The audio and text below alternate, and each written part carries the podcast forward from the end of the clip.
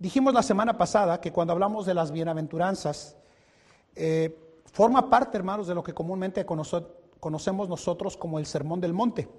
Cuando hablamos de las bienaventuranzas, eh, el Señor Jesucristo, hermanos, en el Sermón del Monte que abarca del capítulo 5 y capítulo 6, sabrá que básicamente el Señor Jesús está hablando del reflejo del estilo de vida que debe de tener un seguidor del Señor Jesús. El, el seguidor del Señor Jesús está llamado a alumbrar a este mundo que se encuentra en tinieblas, siendo una sal de la tierra, ¿verdad? De tal forma de que podemos producir en los perdidos sed por lo que nosotros tenemos. Pero el trasfondo histórico, hermanos, de Mateo capítulo 5, ah, son instrucciones, hermanos, para la generación a la que Cristo se ofreció como Salvador. Y a la vez, hermanos, tiene principios de gran significado, ¿verdad? Para nosotros como cristianos, ahora que comenzamos a estudiar estas bienaventuranzas. En el Sermón del Monte, hermanos, veíamos la semana pasada, ¿verdad? Que son una serie de demandas de Dios para los que quieren andar con Él. Y el día de hoy, hermanos, quiero que abarquemos esta bienaventuranza que es, bienaventurados los que lloran, porque ellos ah, recibirán, dice el Señor Jesús, consolación. Cuando el Señor Jesucristo dijo, bienaventurados los que lloran, llorar en la Biblia es un término fuerte.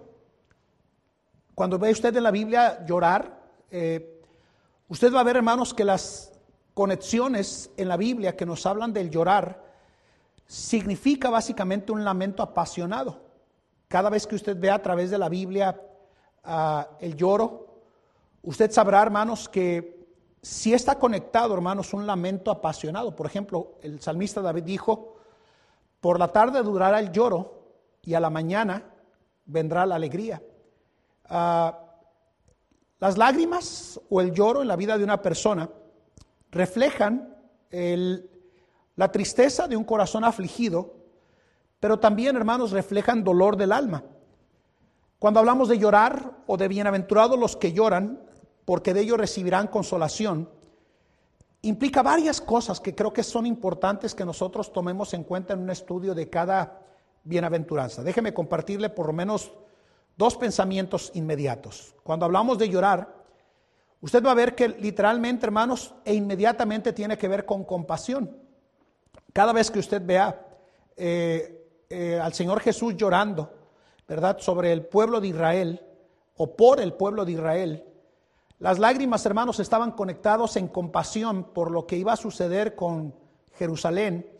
En el año 70 después de Cristo, hermanos, cuando Tito, el emperador, llegó y arrasó a Jerusalén y fueron llevados cautivos, ¿verdad? Eh, los judíos, al punto de que hasta el día de hoy no tiene el pueblo de Israel lugar ah, física de adoración como ocurrió en el tiempo de Salomón y de la reconstrucción que vino en el tiempo de Artajerjes, ¿verdad? Y de reyes que fueron inspirados para la segunda reconstrucción, la primera reconstrucción del templo que ocurrió en ese periodo, ¿verdad? Pero usted va a encontrar esas, esas palabras para llorar siempre conectadas directamente con compasión.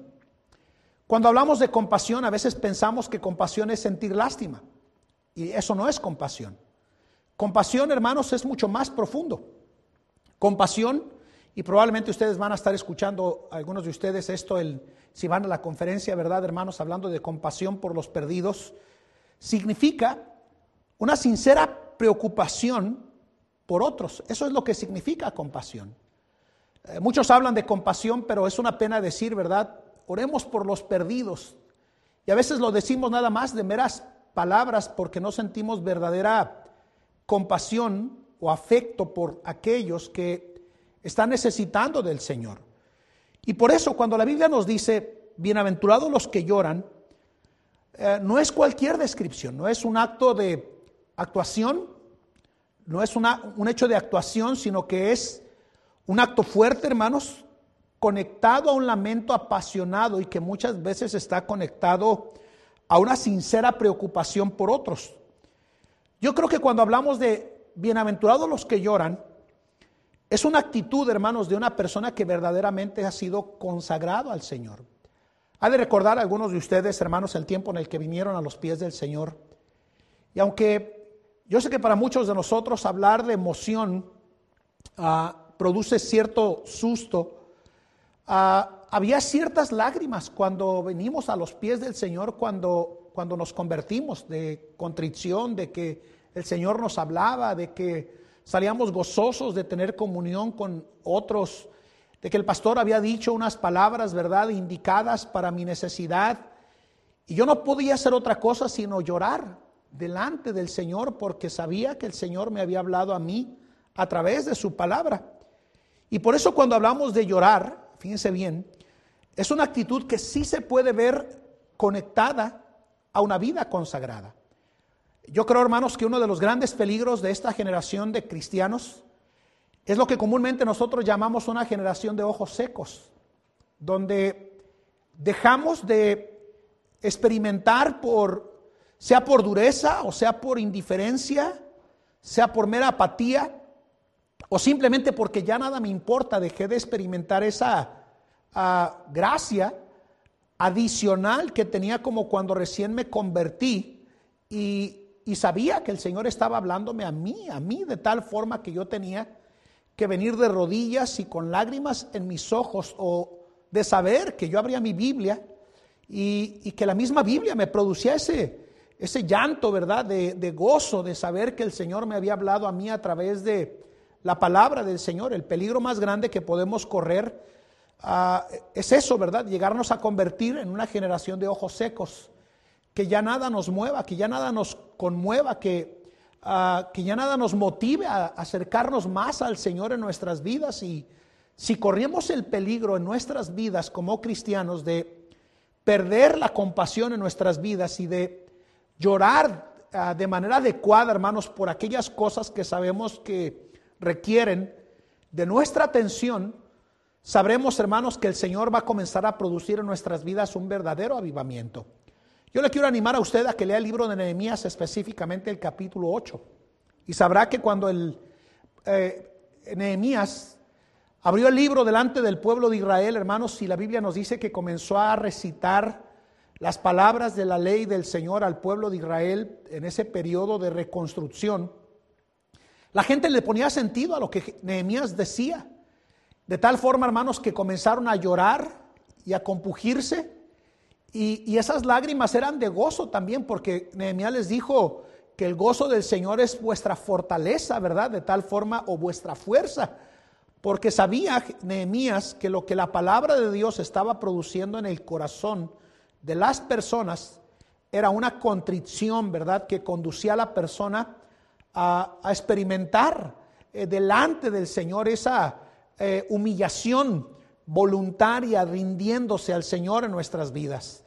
En el pasado, hermanos, y creo que ah, todavía algunos de nosotros formamos de esa generación, donde escuchábamos a predicadores de la espada, de fuegos de evangelismo y, venía un sermón, hermanos, como el de ah, Llena tu lámpara, ¿verdad? Uno de los clásicos del pastor Elmer Fernández y luego de Hay un infierno, ¿verdad? Que por cierto se ha dejado de hablar demasiado del infierno desde los púlpitos, ¿verdad?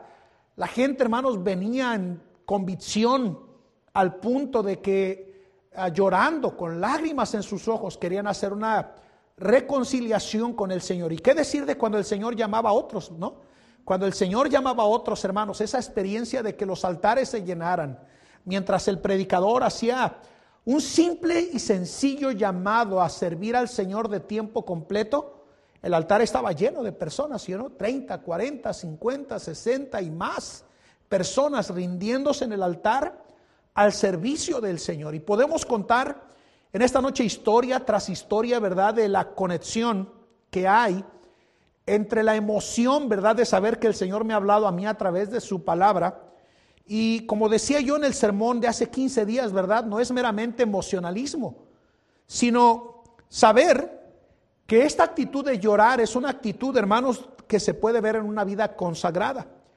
Hay varias porciones de la Biblia que nos hablan, hermanos, de las lágrimas y me gustaría que las vieran en esta noche conmigo. Vayan conmigo a Juan capítulo 11, por favor. Juan capítulo 11, versículo 32. Mire lo que dice en Juan capítulo 11. Abra su Biblia, por favor. Juan capítulo 11, versículo 32 al 35. Y note lo que dice aquí en esta porción de la palabra del Señor. Mas María, como vino donde estaba Jesús, mire lo que dice, viéndole, derribóse a sus pies diciéndole, Señor, esto es Juan 11:32, si hubieras estado aquí, no fuera muerto mi hermano. Jesús entonces, como la vio llorando, y a los judíos que habían venido juntamente con ella llorando, se conmovió en espíritu y turbóse, y dijo, ¿dónde le pusisteis? Dícenle, Señor, ven y ve. Y nota lo que dice el versículo 35, y lloró Jesús. Cuando vemos, hermanos, las lágrimas en la Biblia, vemos que las lágrimas por el duelo son válidas. Ah, en un tiempo yo tengo que confesar, yo creía que cuando un creyente perdía a un ser amado, tenía que hasta cierto punto, ¿verdad?, reprimir sus emociones, ¿verdad? Porque ah, en teoría, ¿verdad?, lo que yo llegué a pensar de recién convertido era de que teníamos tantas promesas que deberíamos de animarnos con el hecho de saber de que el Señor, ¿verdad?, me consuela con la esperanza bienaventurada de la segunda resurrección. Pero después, ¿verdad? En el tiempo llegué a este pasaje, ¿verdad? De Juan capítulo 11 y me doy cuenta que cuando el Señor Jesús vio a María y a Marta llorando por Lázaro y a los que le acompañaban llorando, hermanos, pues no hizo otra cosa Jesús sino llorar.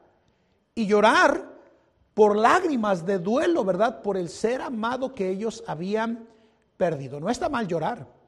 El problema del llorar o del duelo, ¿verdad? es que el duelo sea mayor que nuestra seguridad que tenemos en el Señor Jesús, ¿verdad?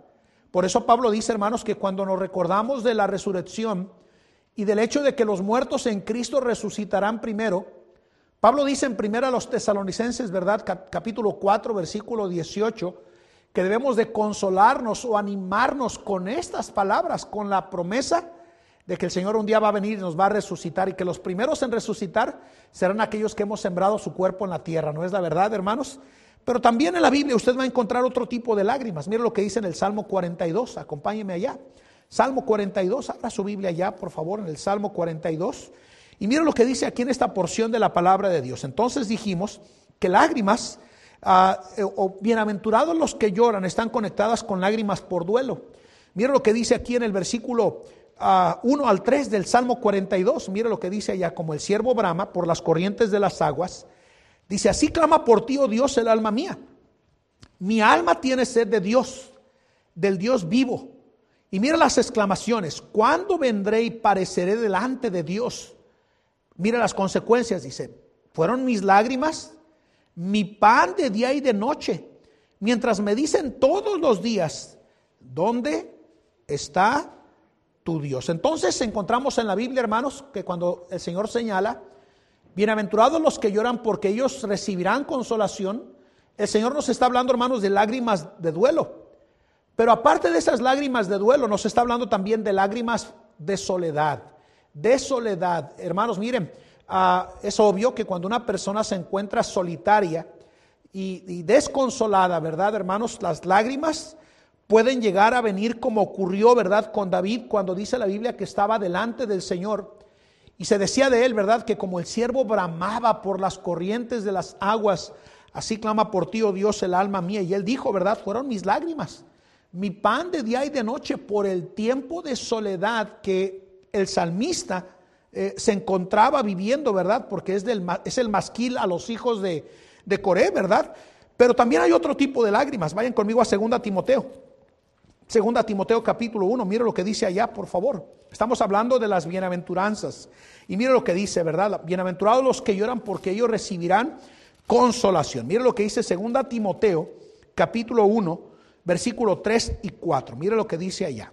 Mire lo que dice en esta porción de la palabra de Dios. Doy gracias a Dios, al cual sirvo desde mis mayores, con limpia conciencia, de que sin cesar tengo memoria de ti en mis oraciones, noche y día, mire Deseando verte, dice Pablo, acordándome de tus, ¿de tus qué? Lágrimas, para ser lleno de gozo. Vemos entonces, hermanos, a lo largo de la Biblia lágrimas de duelo por seres amados que tenemos que sembrar y decirles un hasta pronto, ¿verdad, hermanos, en esta vida? Vemos lágrimas, hermanos, de soledad, hermanos, porque hay tiempos de soledad donde definitivamente, hermanos, uno necesita recurrir a la gracia del Señor en soledad y decirle, Señor, estoy como el siervo que brama por las corrientes de las aguas, clamando delante de ti, Señor, y En verdad, Señor, han sido mis lágrimas de día y de noche que, que, Señor, lo único que te puedo decir es que yo te necesito, pero también Pablo dice, hermanos, hablándole a Timoteo, ¿verdad, hermanos?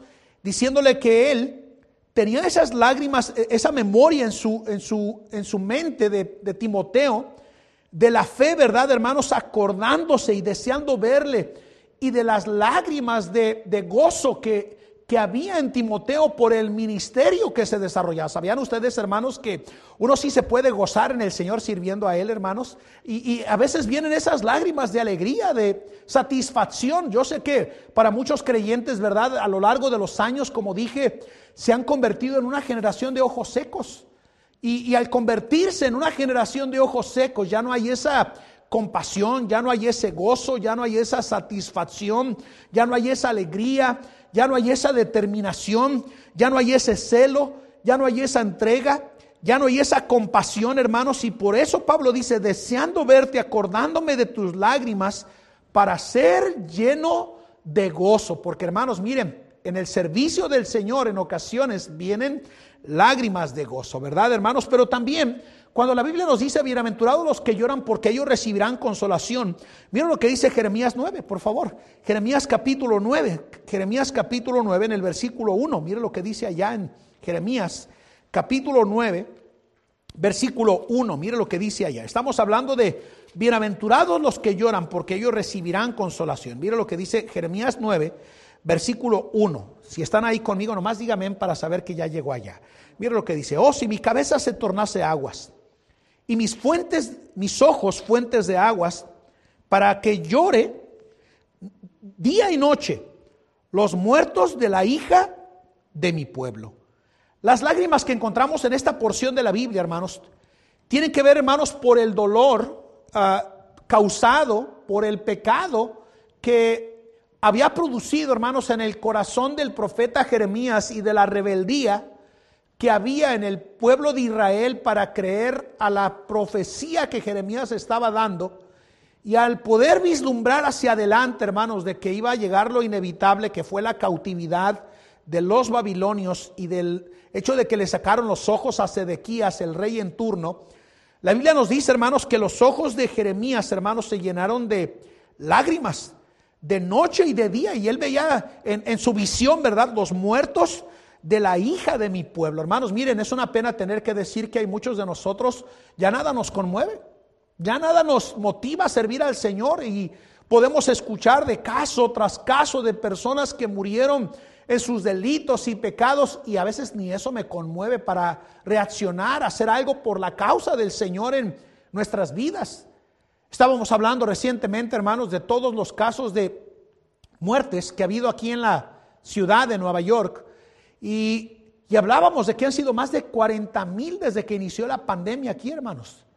Y hablamos, hermanos, de, hablábamos recientemente mientras íbamos a testificar, ¿verdad?, con los hermanos de esas cifras y de cómo veíamos los refrigeradores en las funerarias, de cómo todavía en la actualidad hay una lista de espera para poder enterrar a, a, algunos que han muerto, ¿verdad, hermanos? Y, y, es increíble, ¿verdad, hermanos? Muerto tras muerto, caso tras caso. Y podemos preguntarnos, hermanos, ¿qué de aquellos que han muerto en sus delitos y pecados? ¿Cuándo fue la última vez que usted sintió verdadera compasión? Porque escúchelo, mire, nada debería de cambiar nuestro sentido de compasión que nos mueva a actuar para llevar a otros a los pies del Señor Jesús. Una de las filosofías de vida que yo he tenido, hermanos, llueva, truene, relampaguee y ahora nieve, nosotros ganamos almas, hermanos. Llevamos a otros a los pies de Cristo, hermanos, porque el infierno nunca cierra sus puertas. Y yo creo, hermanos, que una de las lágrimas que no deberían de parar es por el dolor causado por el pecado en esta sociedad, hermanos. Cuando yo pienso en esa declaración que hace el Señor en segundo de Crónicas, ¿verdad? En labios de Salomón, cuando dice, si se humillara mi pueblo sobre el cual mi nombre es invocado y oraren y buscar en mi rostro y se convirtieren de sus malos caminos, dice que entonces yo iré desde los cielos y perdonaré su pecado y sanaré su tierra. Pero eh, esas declaraciones están conectadas, hermanos, a la compasión y al lloro por el dolor, por el pecado de la humanidad, hermanos, que está abiertamente diciéndole al Señor que no, Hermanos, debemos de despertar. Y por eso cuando la Biblia nos dice, hermanos, bienaventurados los que lloran, porque ellos recibirán consolación, recuerde, son por duelo, son por soledad, son por el ministerio, son por el pecado. Y vayan conmigo a Hechos capítulo 20, por favor. Hechos capítulo 20. Aquí hay otro tipo de lágrimas en Hechos capítulo 20. Mire lo que dice allá. Hechos capítulo 20, versículo 31. Hechos 20, 31. Mire lo que dice acá.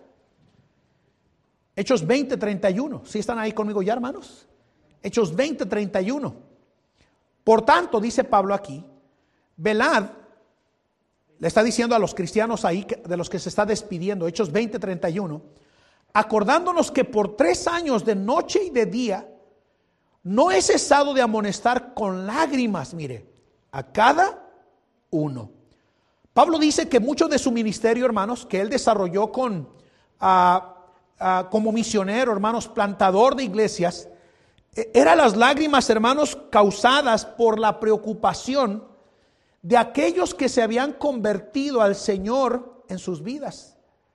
Hermanos, yo creo que todos deberíamos de ser movidos en esta generación de cristianos a ver si nuestras lágrimas no son causadas por nuestro propio pecado, sino por verdadera preocupación, hermanos, mientras vemos la condición de del pueblo de Dios. Créanlo que de verdad, hermanos, una de las preocupaciones grandes actuales de, casi la mayoría de predicadores, yo estaba viendo recientemente, por lo menos un mes y medio atrás, a un predicador ah, eh, hasta cierto punto con un grado alto de fama, ¿verdad, hermanos, en, en las redes sociales.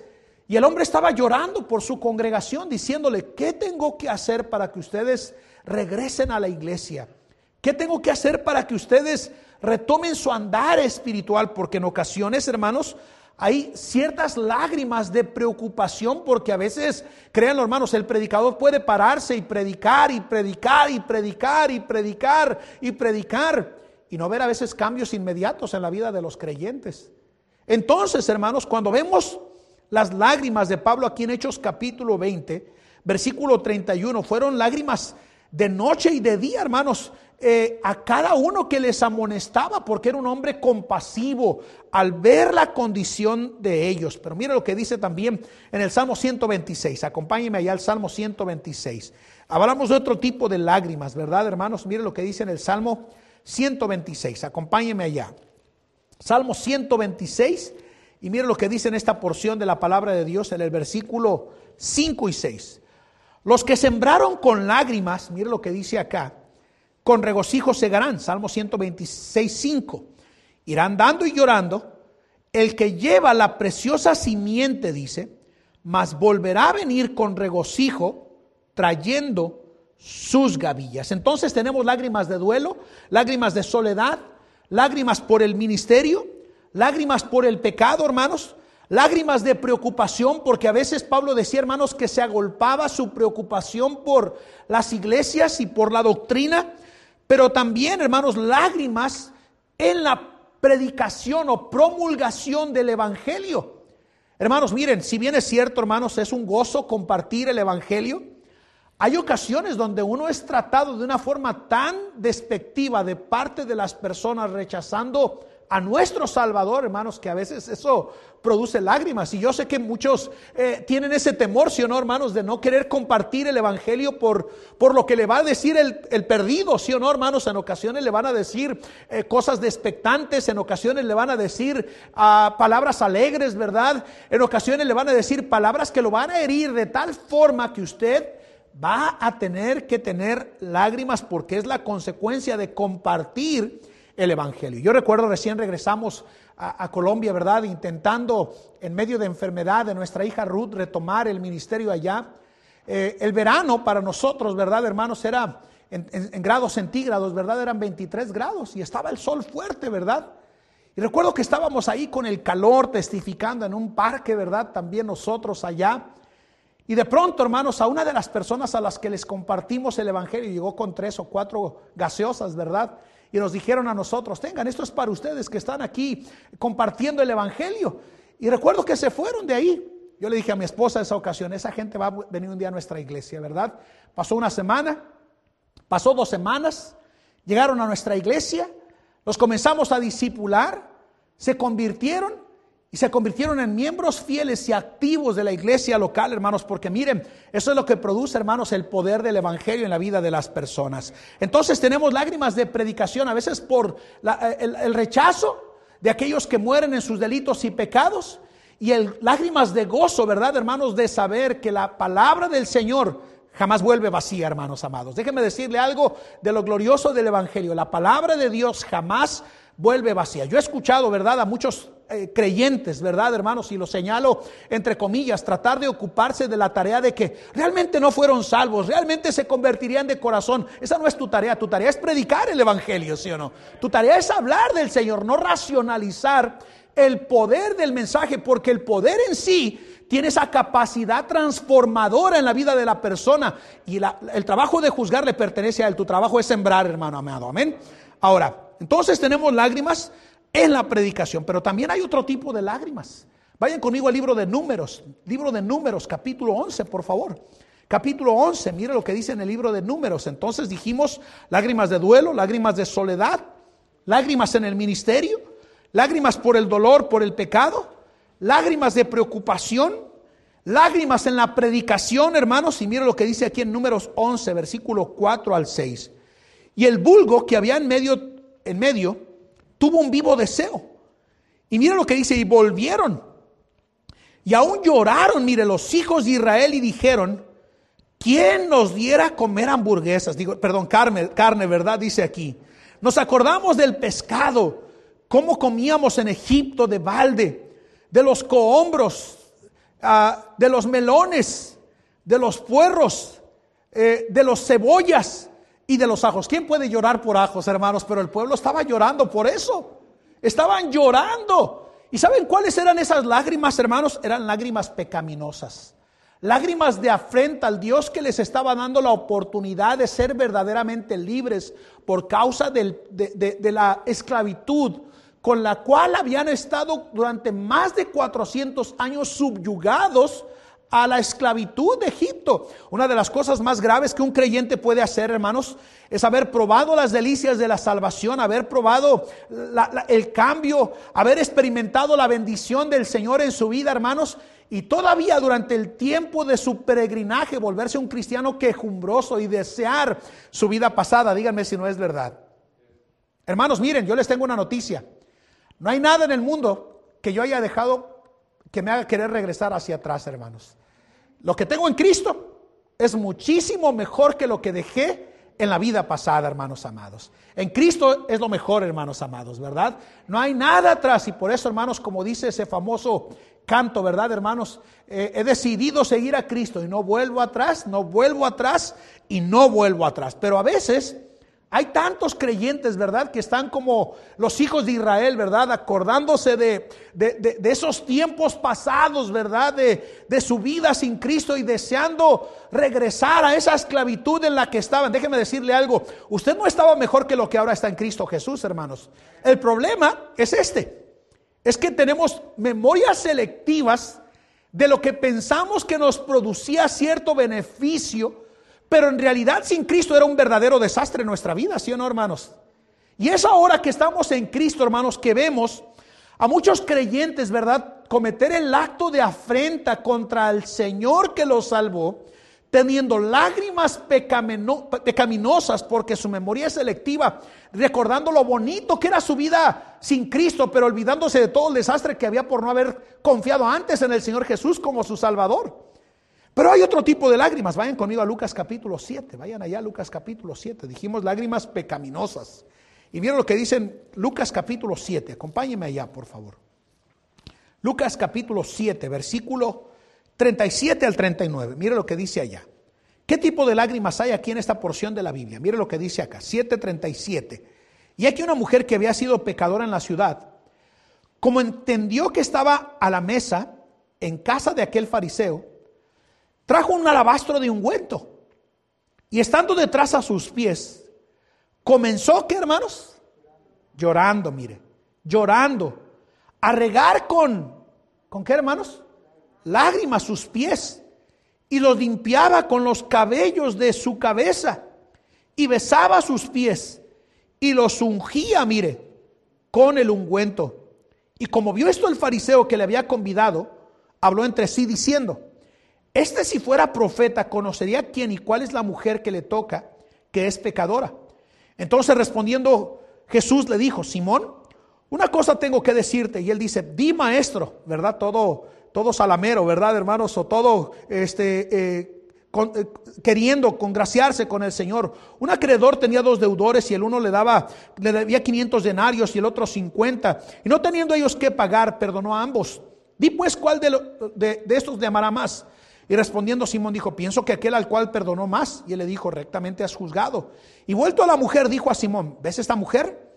Entré en tu casa, no diste agua para mis pies, mas esta ha regado mis pies con lágrimas y los ha limpiado con sus cabellos. No me diste beso, dice.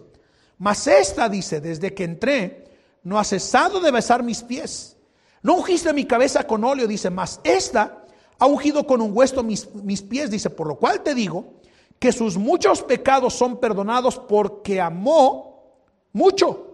Mas el que se perdona poco, mire, poco ama, poco ama. Estas lágrimas de las que estamos hablando en esta noche, hermanos, son lágrimas de verdadera devoción. Porque al que mucho se le perdona, aquí dice el Señor Jesús que mucho ama. Yo puedo entender por qué hay tantos cristianos que cuando hablamos de vamos a ganar almas, como si uno hablara de, de, un extraterrestre, ¿verdad, hermanos? Este será un predicador de nuevos dioses o qué, ¿verdad? Porque no quieren responder muchas veces al llamado del Señor de ir y predicar el Evangelio. Pero cuando vemos a esta mujer que vino con su vaso de alabastro, eh, un perfume de nardo, hermanos, que valía el trabajo de un mes entero, hermanos, en manos de una mujer que no cesaba de, de llorar y de derramar lágrimas sobre los pies del maestro y de besarle, hermanos. Las lágrimas aquí, hermanos, eran de verdadera devoción. Eran de verdadera entrega al Señor, hermanos. Y yo creo, hermanos, que necesitamos que nuestros ojos delante del Señor, hermanos, vuelvan a despertar ese interés, pasión, entrega, deseo, ganas, celo que antes teníamos por el Señor en nuestras vidas. Y estas lágrimas de esta mujer eran lágrimas de devoción. Y hay unas últimas lágrimas. Vayan conmigo a Lucas 22. Lucas 22. Lucas 22. Mira lo que dice allá en Lucas 22.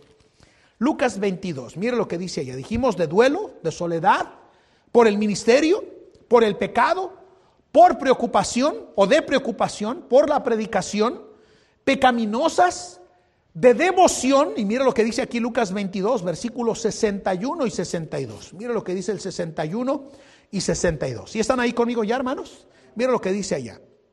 Entonces, vuelto el Señor, miró a Pedro y Pedro se acordó de la palabra del Señor, como le había dicho, mire, antes que el gallo cante me negarás tres veces.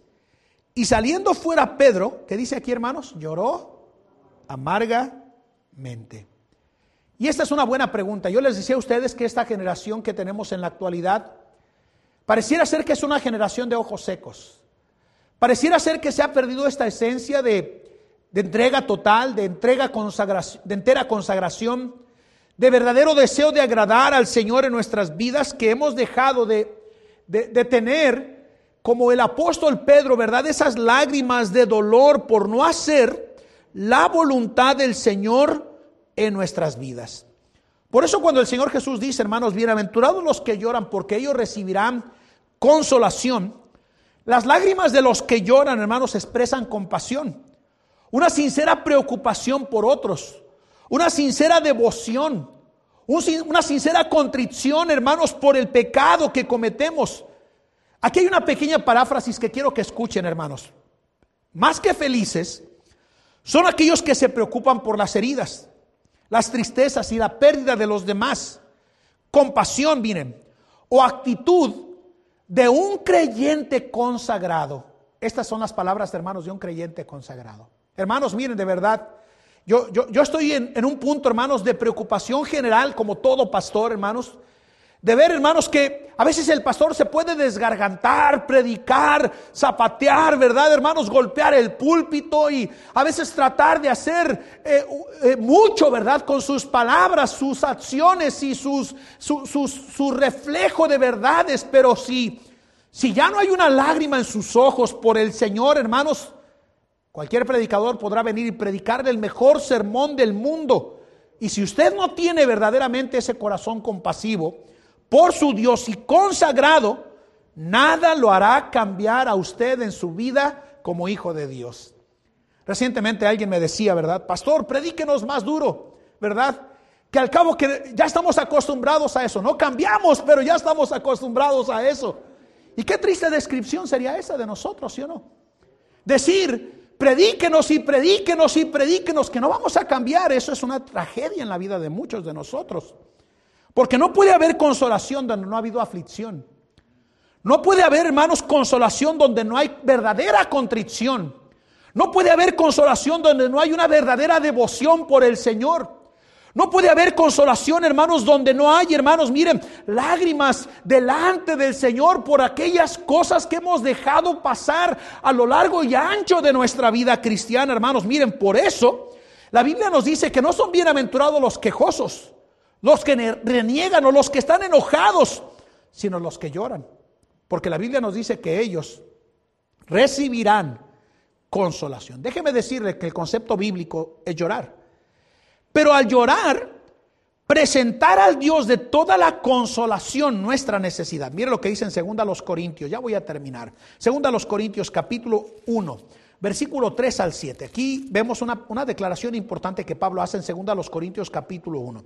Mire lo que dice, bendito sea el Dios y Padre del Señor Jesucristo, el Padre de misericordias y el Dios de toda consolación, el cual nos consuela en todas nuestras tribulaciones, dice para que podamos también nosotros consolar a los que están en cualquier angustia, con la consolación con que nosotros somos consolados de Dios.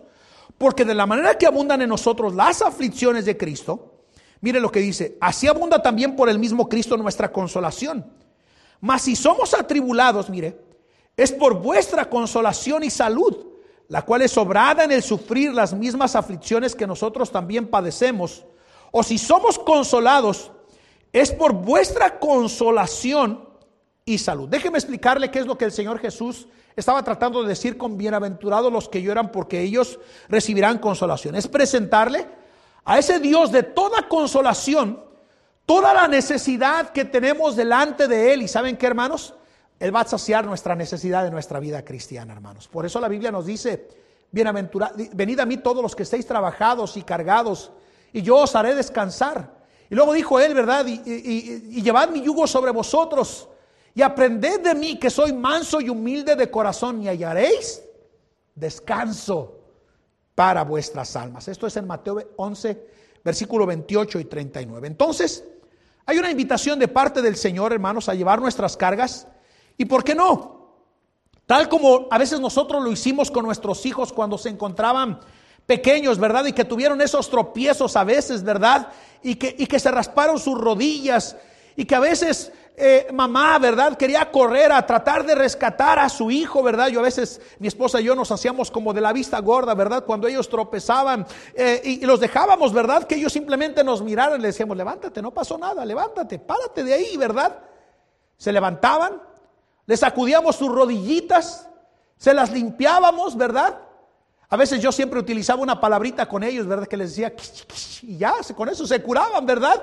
Era automático, porque sabían que papá iba a estar ahí listo para poder brindarle a su hijo sufriente consolación. Esta es la invitación de parte del Señor. ¿Ha sufrido usted? ¿Ha derramado lágrimas usted por alguna causa en su vida? ¿Por qué no dejar que el Señor venga y utilice el bálsamo celestial en nuestras vidas y nos brinde verdadera consolación. Escuche esta declaración. Dice la palabra de Dios esto en Apocalipsis 7, versículo 16. Escúchelo, dice así, no tendrán más hambre ni sed, y el sol no caerá más sobre ellos, dice, dice, ni otro, ningún calor. Porque el Cordero dice que está aquí en medio del trono, los pastoreará y los guiará fuentes de, vivas de aguas, y Dios limpiará, mire, toda lágrima de los ojos de ellos.